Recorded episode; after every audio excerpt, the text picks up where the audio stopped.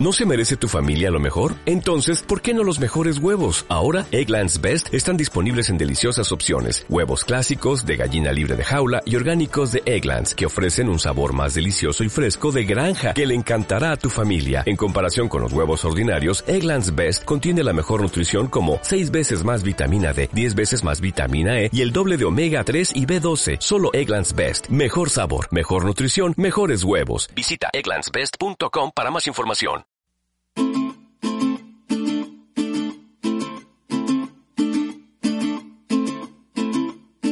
Presencia de esclavos y de amos. Y seguramente eso genera muchas inquietudes, como siempre, de generar la palabra del Señor cuando la leemos. Entonces leamos en el nombre del Señor. Colosenses capítulo 3, verso 22.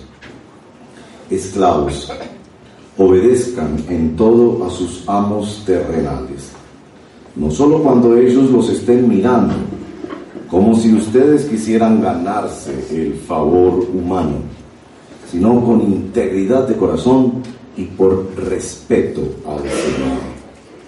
Hagan lo que hagan, trabajen de buena gana, como para el Señor y no como para nadie en este mundo, conscientes de que el Señor los recompensará con la herencia. Ustedes sirven a Cristo el Señor. El que hace el mal pagará por su propia maldad. Y en esto no hay favoritismos. Amos, proporcionen a sus esclavos lo que es justo y equitativo, conscientes de que ustedes también tienen un amo en el cielo. Esta es la palabra del Señor. Padre, juntos te pedimos la iluminación del Espíritu Santo esta mañana que todos queremos poner delante de ti nuestro trabajo.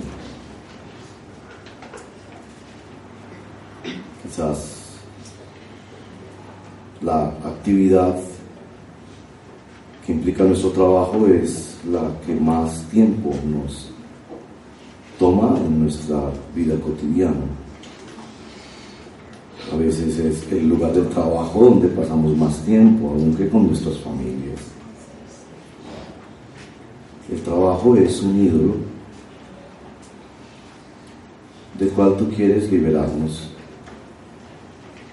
Pero el trabajo también es una bendición con la cual tú quieres que te glorifiquemos. En este tema hay muchos malos entendidos, muchas cucarachas en nuestra cabeza al pensar en este tema. Por eso te pedimos, Espíritu Santo, Espíritu Santificador, que santifiques nuestra vida a través del trabajo, que al oír la palabra de Dios hoy en este tema seamos iluminados para que mentiras sean desplazadas por la verdad en nuestra mente y en nuestro corazón. Asimismo, como hábitos pecaminosos en nuestros trabajos sean desplazados por una vida piadosa en el trabajo. Esto aplica para todos nosotros. Te lo pido para quienes ya llevamos muchos años trabajando y hemos desarrollado caprichos, mentiras, trucos para salirnos con la nuestra y no glorificarte a ti. También para quienes están ingresando a la vida laboral en esta congregación, muchos jóvenes terminando carreras universitarias o entrando a ejercer profesiones u oficios, te pido que sea especialmente iluminador para ellos. Y a todos, Señor, bendícenos con tu palabra. Te lo pedimos en el nombre de Jesús. Amén. Bueno, el tema es el trabajo. Dios trabaja. El Padre trabaja. Nuestro Señor Jesucristo trabaja. El Espíritu Santo trabaja. La vida humana no sería posible sin el trabajo. Es una gran mentira. Pensar que la realización humana es no tener que trabajar. Ya ahí nos encontramos con una primera mentira que nuestra sociedad ha popularizado. El sueño de los jóvenes es inventar una aplicación, un nuevo sistema tecnológico para no tener que trabajar. La canción dice, el trabajo lo hizo Dios como castigo. Por eso el trabajar yo se lo dejo solo al güey. Y ahí nos vamos encontrando con las mentiras que hay en nuestra sociedad en torno a este precioso tema del trabajo. Que Dios lo hizo antes de la caída, cuando le ordenó en el mandato creacional al ser humano que hiciera ciencia, que gobernara y creara estructuras, que eso juzgara y que señoreara en la creación de Dios. ¿Cómo definimos nosotros el trabajo? Mire, yo me encontré esta definición. Hay muchas y es un tema vasto. Definición de trabajo. El uso de la capacidad humana para la producción de riqueza, bienes y servicios. Esto lo encontré en, en Google. Google es tu amigo.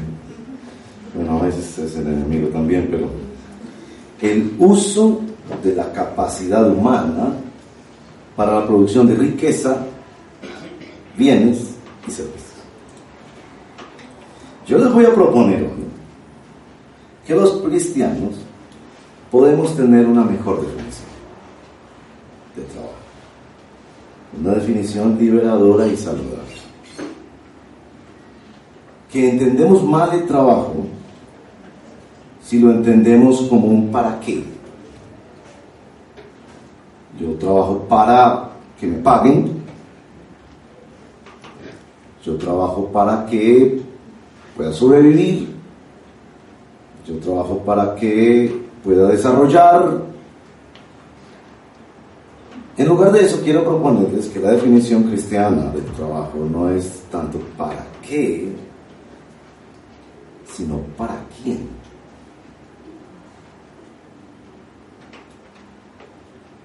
Por ahí más o menos me hago entender. Más o menos. Que el asunto del trabajo no es para qué. Plata, fama, cosas, sino para quién. Por ahí vamos juntos construyendo una definición de trabajo hoy.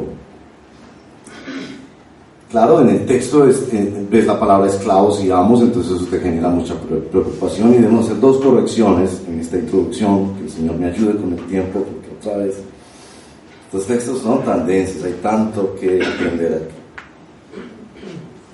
Lo primero que debemos decir es que cuando en este texto, siglo primero, contexto greco-romano, ya cerca del mar Mediterráneo, donde es Turquía y eso hoy en día,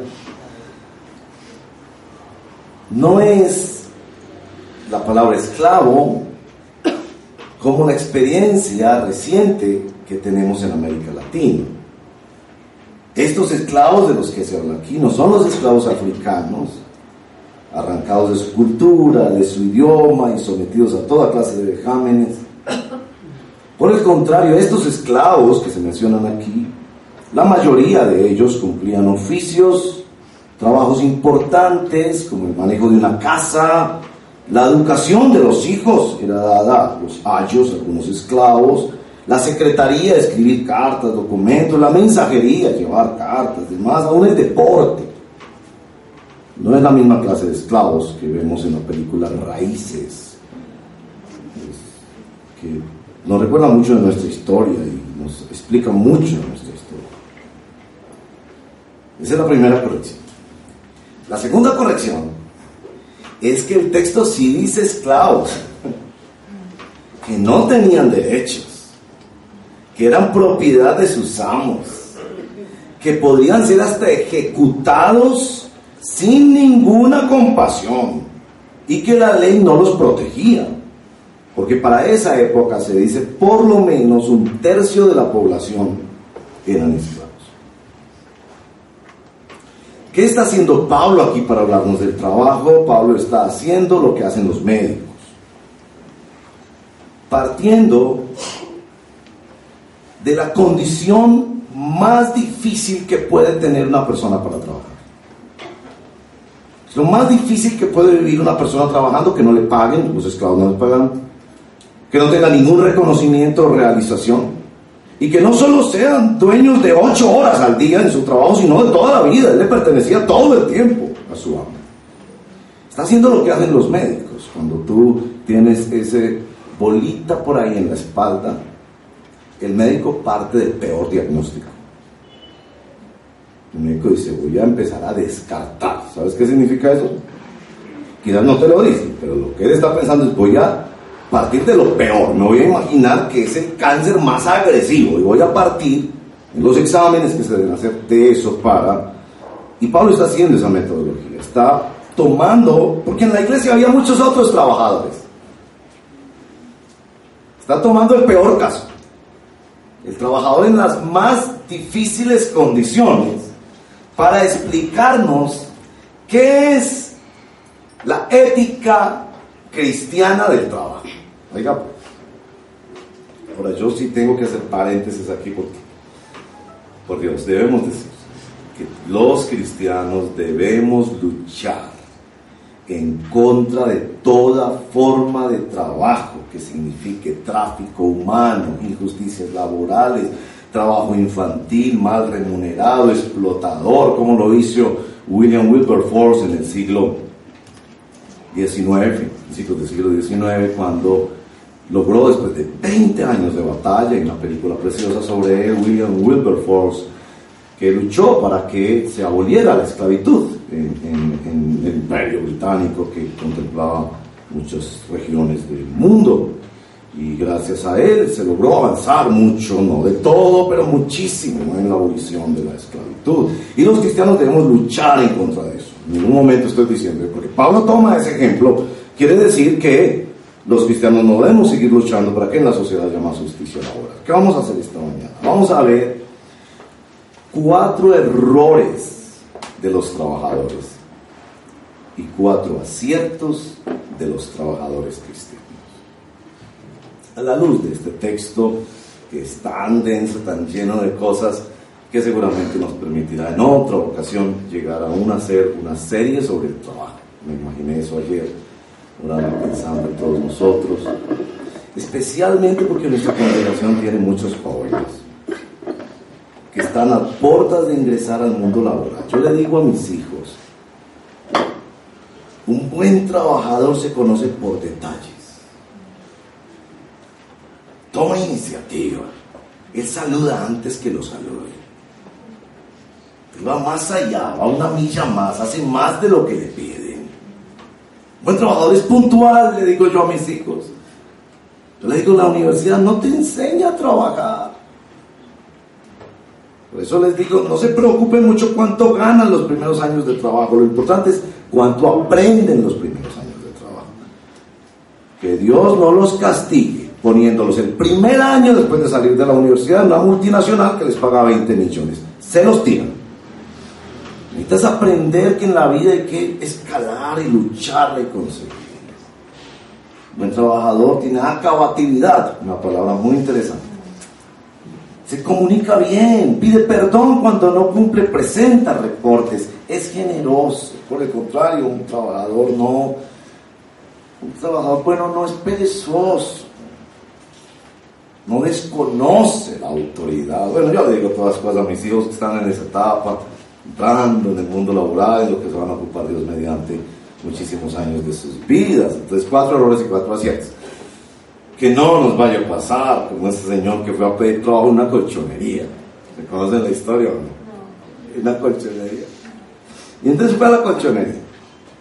Ay, yo vengo buscando trabajo. Y el tipo se veía, ¿no? Descuadernado, había dormido, había madrugado a las 11 de la mañana. Llegó por ahí como cerca de las 2 y yo vengo a buscar trabajo. Y a una coche, bueno, más o menos usted qué sabe hacer y en qué le gustaría ocuparse. Y la verdad, a mí me gustaría que me dieran el trabajo de, probar los colchones. Yo me acuesto y les digo si está comodito o no. Entonces le dice Señor, y habla con la secretaria este Señor. Pero lo ve tan descuadernadito y le pregunta, ¿usted tiene familia? Sí, ahí está. ¿Cuánto tiempo lleva sin trabajar? Y el jefe dijo, mira, este hombre necesita trabajar, démosle trabajo. Nos inventamos un nuevo cargo, probador de colchones. probador de colchones. ¿eh? Ya iban a hacer, contrato. No, no, no, no, no, no, es que, es que el trabajo no es para mí, es para un hermanito mío que le dio pereza venir. Bueno, cuatro errores de los. Bueno, son chistes que yo cuento para que ustedes me presten atención. Porque como serio, cuatro errores de los trabajadores. Si vamos a nuestro texto, ustedes verán que la primera cosa que señala es ese tema del servicio al ojo, lo llaman algunas versiones, ese asunto de, de, de no solo cuando ellos los estén mirando, que algunos buscan complacer al ojo. Este es el primer error. Concentrarse en complacer a quienes los remuneran. Entonces Pablo dice, no solo cuando te estén mirando. Esos trabajadores, ¿no? Que, que, apenas llega el jefe, y se organizan y se sientan bien, buenas tardes, ¿cómo está? Apenas se va el jefe, eso se vuelve una reprocha. A propósito, algunos sociólogos creen esto yo, eso es interpretación social, pero yo se las digo. Que un problema que dejó en nuestra cultura la esclavitud es que el esclavo africano, especialmente en la costa norte pacífica colombiana, era tan maltratado y tan humillado que cuando el jefe daba la espalda, entonces el trabajador chaval ocho. Entonces escuchen bien, el trabajador inteligente el trabajador astuto, chavaloche, cuando no estaba presente el patrón. Y que algo de eso quedó en nuestra cultura. Digamos la verdad, digamos la verdad. Especialmente en la burocracia del Estado. Que donde no está el supervisor, y Pablo aquí está diciendo, un error que no podemos cometer es buscar complacer a los que nos remuneran y ya nos lo va a decir cuando habla de los, de los, amos. Porque hay un amo mayor en el cielo. Esa expresión, hay un amo mayor en el cielo es, Dios te ve, Dios te está bien. Este amo podrá dar la espalda ese para atender otro asunto, pero el amo del cielo no. Y bueno, para quienes les guste leer ese, texto, hay que leerlo, ¿no? De, Max Weber, el famoso Tratado de la Ética Protestante y, el espíritu del capitalismo. Es un texto muy importante en sociología. Y eso porque el tipo, desde una óptica no necesariamente cristiana, estudió qué fue lo que pasó en Europa después de la Reforma con el movimiento protestante. Y descubrió que los danos de estirpe calvinista, en particular protestantes, eran mejores trabajadores. Y él descubrió dos razones principales. Una, porque ellos no veían el trabajo como un castigo, sino como un privilegio. Ellos habían estudiado la Biblia y sabían que el trabajo fue ordenado por Dios antes de la caída. Que el trabajo era una bendición mediante la cual el hombre desarrollaba su potencial. Y lo segundo, glorificaban a Dios con sus trabajos. Ustedes saben la historia también que les he contado de estos herederos del puritanismo inglés que llegaron a ser estas personas que, por ejemplo, era un, era un carpintero. Y por allá en un lugar escondido de la mesa escribía Soli Deo Gloria. ¿Sabe qué quiere decir eso?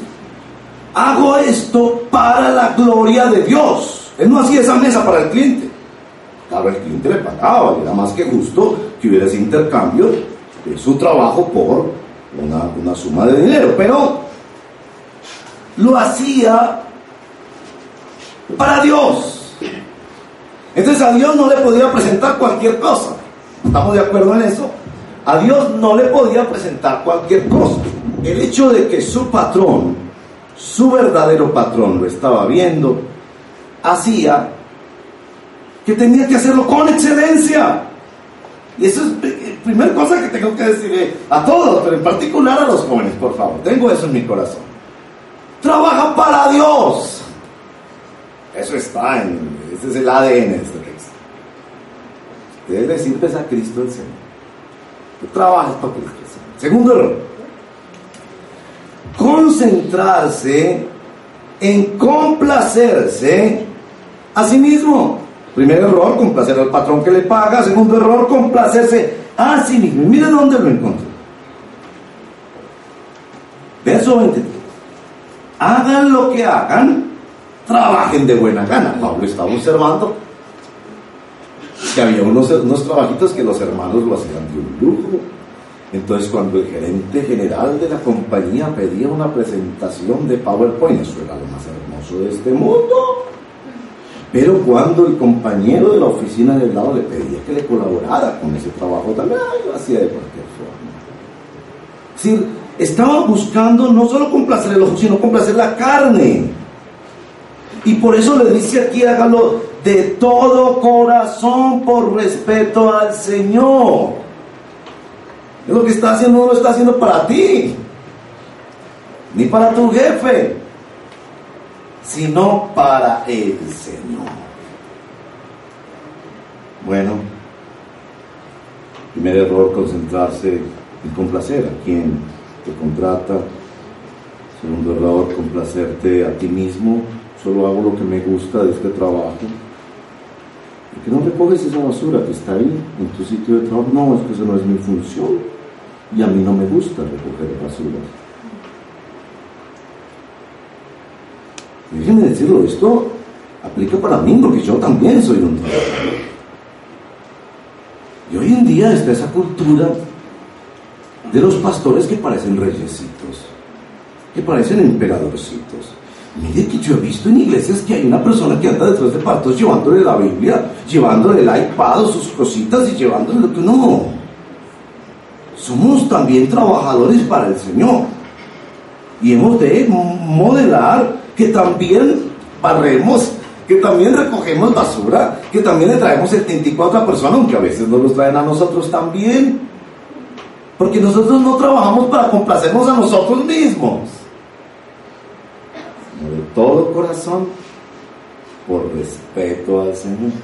Tercer error, concentrarse en la recompensa temporal. Eso lo capté en dos puntos de nuestro texto. Miren que en el capítulo 4, verso 1 le dice a los amos, provéanles de lo que es justo y equitativo a sus esclavos. Este dato es muy interesante porque los esclavos no tenían remuneración. Y aquí estamos notando la finura de Pablo al decirles, amos, pues su trabajo es asegurarse que sus esclavos, así sea en ese sistema maligno que en esa sociedad habían aceptado, pero su trabajo es cuidarlos que tengan lo que necesitan. Creo que Pablo no pone ahí la palabra salario porque hubiera sido tan revolucionario que le hubiera quitado la posibilidad de predicar el Evangelio. Y ahí entramos un poco en el debate de por qué Pablo no se opuso frontalmente a la esclavitud, un inmenso tema en reflexión bíblica y teológica. Yo creo que Pablo estaba ante la disyuntiva de o cambia la sociedad o cambia al hombre. Pablo optó por cambiar al hombre porque era lo más inmediato y porque él creía que eso repercutiría en el cambio de la sociedad. En esa sociedad, la greco-romana, era legítimo tener esclavos. El dueño de esclavos era protegido por la ley.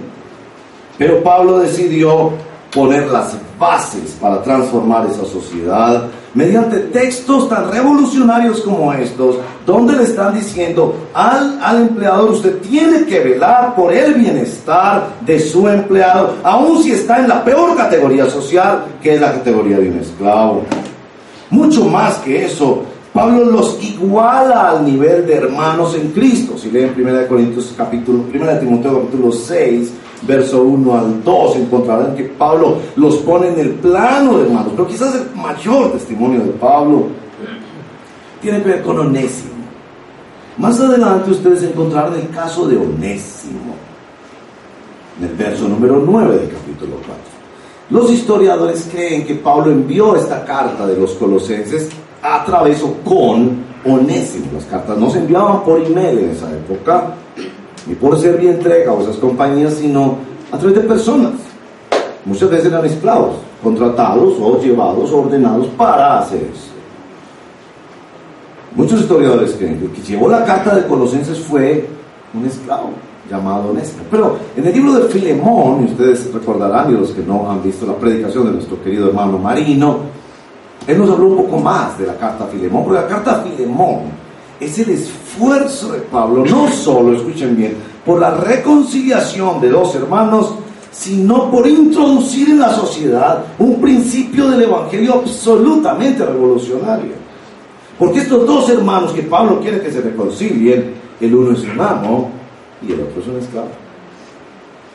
Y ahí mismo en el libro de Filemón, en el verso 16, le pide que no lo reciba como esclavo. Un asunto absolutamente revolucionario. Entonces podemos decir, sí, está bien que pensemos en una recompensa temporal. De hecho, Dios le ordena a los empleadores que cuiden y que les provean de lo que es justo y equitativo. Pero nuestro texto habla de una recompensa mayor.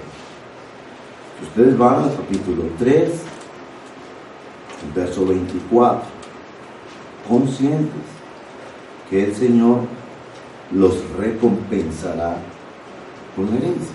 Ahora, aquí hay mucho más finura de San Pablo en cuanto a la forma en que lo comunica. La primera finura que tenemos que mencionar es esas dos palabras, recompensa y herencia. Ponga esas dos palabras juntas. Una herencia no es una recompensa. ¿De qué está hablando Pablo? Si seguimos otros textos de Pablo, vamos a entender que lo que Pablo está contemplando es, este esclavo es hijo de Dios.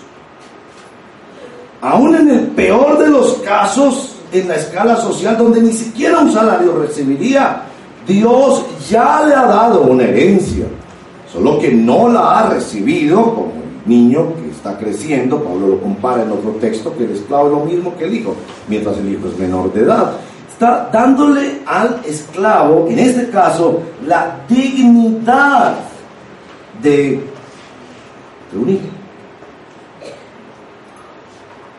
Está posicionándole. Porque los, los esclavos no heredaban. Entonces, ¿cuál es, el, ¿cuál es el error aquí? Cuando en el trabajo estamos pensando que la única remuneración es esa que recibimos ahora. ¿Tú crees que la recompensa de tu trabajo es nada más ese salario que te dan cada quincena o cada mes? ¿No has leído en el Evangelio que aún un vaso de agua, un vaso de agua, no se quedará sin recompensa? Cuando lo das en tu servicio, en tu trabajo para Dios. Esto es extraordinariamente revolucionario. Es decir, que tú no puedes pensar solo en tu trabajo, en el aquí y en el ahora. Concentrarse solo en quién te remunera, complacer a quien te remunera, concentrarte solo en complacerte a ti mismo, Pensar solo en la recompensa temporal, aunque la haya. Y cuarto error, concentrarte en la tarea sin medir las consecuencias. No sé si ustedes notaron la fuerza del verso número 25. Ese verso es muy importante en el discipulado cristiano. Yo les ruego que lo lean porque muchas veces en todas nuestras canciones, en nuestra forma de expresar nuestra fe. Queremos adorar a Cristo por su amor. Eh, decíamos esta mañana, eh, celebraré tu amor, que aún en mi pecado me miraste y antes de que yo aún abandonara mi pecado me amaste en Cristo Jesús. El amor de Dios es extraordinario, pero tú a veces lo entiendes mal. Porque es que es cierto que Dios es amor. Pero precisamente porque Dios es amor, disciplina. Precisamente porque Dios es amor, disciplina ama. Entonces uno de los errores en el trabajo es esto, pensamos, no, sí, yo, yo, sí, yo saqué eso de la empresa que no era mío, sí, yo, yo incumplí en ese trabajo, pero, pero aquí voy para la iglesia adorar a Cristo y el amor de Dios. Y entonces como que somos insensibles a que todo lo que hacemos nosotros en nuestro trabajo tiene consecuencias, y escuche bien, tiene consecuencias, aún sobre nuestras generaciones.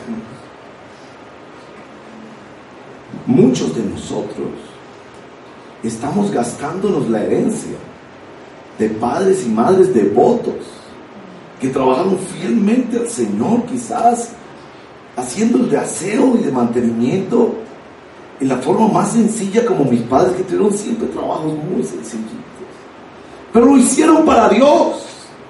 Y Dios decidió bendecirlos. Y yo no explico cómo es. Ellos lograron educar hijos, conseguirse una casita y sus hijos son bendecidos. ¿Tú crees que eso es por ti? En muchos casos es porque estas personas pierden con devoción. Lo hicieron aún en medio de circunstancias muy difíciles. Lo que quiero hacerte pensar es, es un error pensar que como somos cristianos, entonces no hay consecuencias a nuestras malas acciones en el trabajo. Porque como Dios es tan lindo y nos ha matado, sí, Dios es muy lindo y nos ama mucho. Pero Dios también disciplina. Dios también recompensa. Pero esos son los cuatro errores de los que les quería hablar, porque es que eh, seguramente dicen algunos que escriben sobre estos temas desde los textos de San Pablo. San Pablo llegaba de visita a estas iglesias y observaba cosas. El hombre era muy observador. Entonces observaba de pronto este trabajador que, lo encontraba el jefe por allá, en la bodega de atrás, y no había hecho la tarea. ¿Usted por qué no ha hecho que empacar estas cajas? No, hermano, no, hermano, porque el patrón también era cristiano no, hermano, es que estoy haciendo el devocional. Lindo, ¿no? Entraba a las 8 de la mañana y de 8 a 11 de la mañana hacía el devocional. Entonces Pablo ve la necesidad de señalar errores en el ejercicio de nuestro trabajo. Pero creo que San Pablo también nos señala aciertos en el campo del trabajo. Debemos mencionar aciertos en el campo del trabajo. Eh, para Pablo esto era muy importante porque si ustedes leen Tesalonicenses, por ejemplo, se dan cuenta que había hermanos que a la luz de todos estos hechos escatológicos del futuro y que el Señor venía pronto, Maranata, entonces dejaban de trabajar y se dedicaban a hacer pereza y solo estudiaban la Biblia. Y Pablo tiene que enseñarles, 1 Corintios capítulo 10, 31 y 32, coman o beban o hagan cualquier cosa, háganlo todo para la gloria de Dios. Ese es el punto. Les hablaba de una nueva definición de trabajo. El punto de tu trabajo no es para qué trabajas, no para quién trabajas. Y tú vas a tener que declararte trabajador de Dios. Y por la gracia de Dios, a través de esa empresa, te dan los recursitos. Que por la gracia de Dios, a través de ese proyecto, te llegan los recursos. Gloria al Señor, porque los necesitas pero tú le trabajas es a Dios o a quién le trabajas tú. 1 Corintios 10:31 es central. Le pone lo más básico de la vida, comer o beber o cualquier cosa, todo para la gloria de nuestro Señor Jesucristo. Primera de Corintios 9:27, va más lejos. Pablo dice, golpeo mi cuerpo y lo pongo en servidumbre no sea que habiendo sido heraldo para otros, yo mismo venga a ser eliminado. Pongo mi cuerpo, servidumbre, la misma palabra, como si fuera un esclavo. Es decir, ustedes no les sirven al ojo, ustedes no les sirven al bolsillo, ustedes no les sirven a la carne, ustedes les sirven a Cristo el Señor. Él lo está viendo y de él recibirás recompensa y bendición. Así tus jefes no te estén recompensando como, recompensando como es debido. Quiero terminar con una visión de esto y con una percepción de lo La visión de esto la traigo de Éxodo capítulo 21.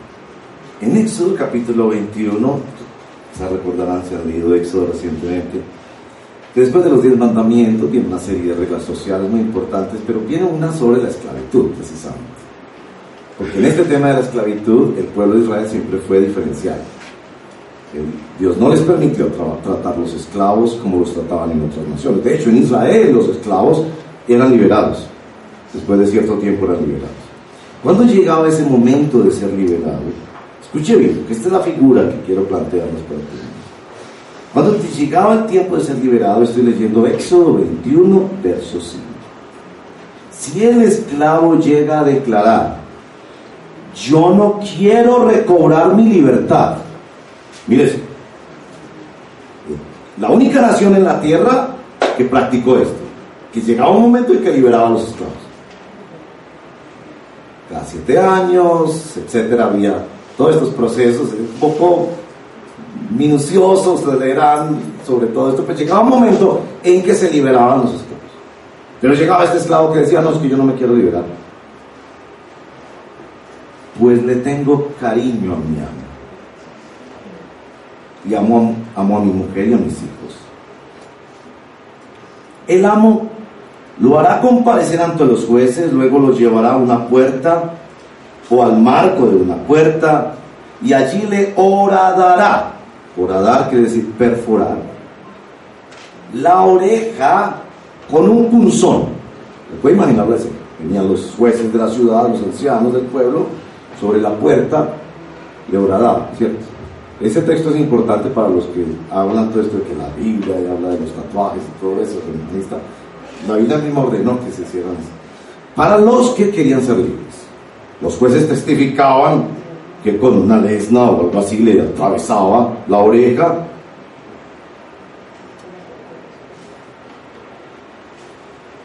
Así el esclavo, esta es la frase, se quedará de por vida con su amo. Ahora díganme eso. Eso era una, una ley de Israel. Tiene todo su contexto, ustedes la pueden leer y para poder ver lo diferencial que era Israel a las otras naciones en ese momento de la historia. Muy importante. ¿No les suena eso a lo que nos ha pasado a nosotros? Si a usted no les suena que nosotros cuando conocimos el Evangelio, o a ti que apenas estás conociendo, a eso de que yo nací siendo el esclavo.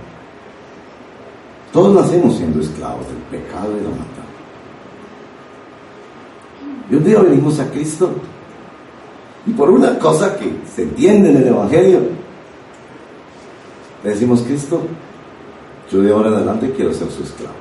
Ese momento permítanme decirlo, se llama el bautismo.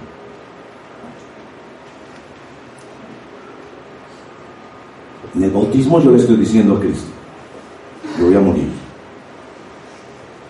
Yo era un del pecado. Y ahora no soy más esclavo del pecado, sino de la justicia. Y te voy a entregar mi vida a ti. Quiere decir que yo muero. Ya no tengo sueños, planes, proyectos de vida. No, no, no.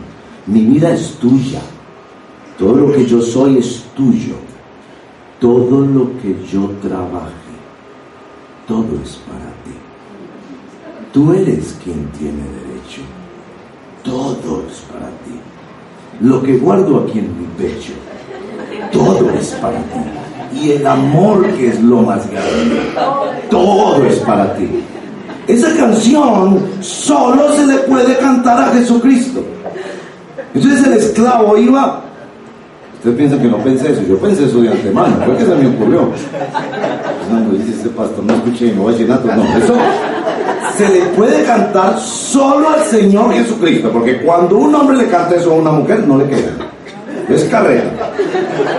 Pero aquí viene el esclavo a poner su oreja y decir, yo voy a quedar marcado. Y mire bien, ¿por qué lo marcaban en la oreja y no la marca de la circuncisión, por ejemplo? Para que todo el mundo lo viera para que todo el mundo dijera, este lo quiero contratar yo, porque este no lo tengo que supervisar tanto, este ya tiene supervisor propio. Porque la excelencia de lo que éste hace, lo haces para otra persona que lo ve y que le ve el corazón también. Entonces, nuestro trabajo habrá de ser el trabajo de hombres y mujeres que nos declaramos esclavos, como San Pablo en esta literatura preciosa de sus epístolas una y otra vez se confesó esclavo de Jesucristo. Eh, eh, redimió esa cosa que la humanidad inventó tan perversa, que fue la esclavitud, y la volteó, como muchos otros elementos del Evangelio y metáforas en el Evangelio, son traídas y ahora yo soy un esclavo bueno. La única esclavitud que realmente es redimida es la esclavitud a nuestro Señor Jesucristo. ¿Por qué? Ahí les voy a dar la semblanza del Evangelio. Siempre voy a terminar con el Evangelio. Filipenses 2. El vino vivió una vida de esclavo solo obedeció a papá. ¿Ustedes creen que Jesús no deseó casarse, tener hijos, tener una empresa, fundar una universidad siendo el mejor maestro de la tierra? Pero eso no era lo que papá tenía para él. Él vivió una, una vida de siervo. Y estando en la condición de siervo se entregó para morir por ti murió como un esclavo condenado. Así los mataban. Porque tú necesitabas eso. Y ahora, por el bendito Evangelio de Dios, Él te dice, tú puedes vivir una vida diferente. De una esclavitud que es extraordinaria, en la que trabajas para el Señor. Tú no vas a trabajar para una multinacional, una empresa, tu negocio, tu familia, Tú no vas a trabajar para cosas, tú vas a trabajar para una persona. Esa es la esencia. El texto insiste en que el trabajo es para el Señor. Y antes de venir a la Santa Cena, porque en la Santa Cena venimos a arrepentirnos y a creer otra vez, yo tengo que hacerte esta pregunta. Y esta pregunta es tan punzante como la lesna que atravesaba la oreja de ese esclavo que les esta es la pregunta. ¿Trabajas tú para Cristo? ¿Son esos sueños para Cristo? ¿Son esos proyectos para Cristo? ¿Es esa empresa para Cristo? ¿Es ese anhelo de un salario para Cristo? ¿O serás esclavo de tus ambiciones? ¿O serás esclavo de Jesucristo?